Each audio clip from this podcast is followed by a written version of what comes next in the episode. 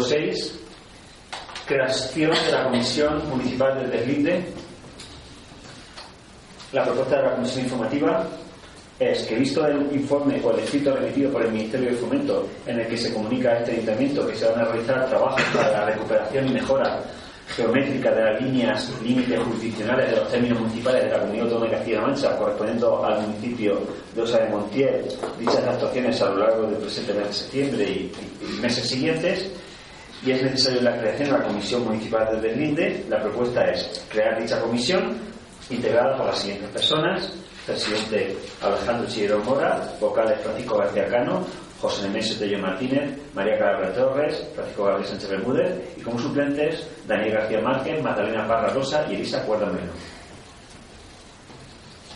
¿Eso es? Sí. Sí, Se aprueba por unanimidad.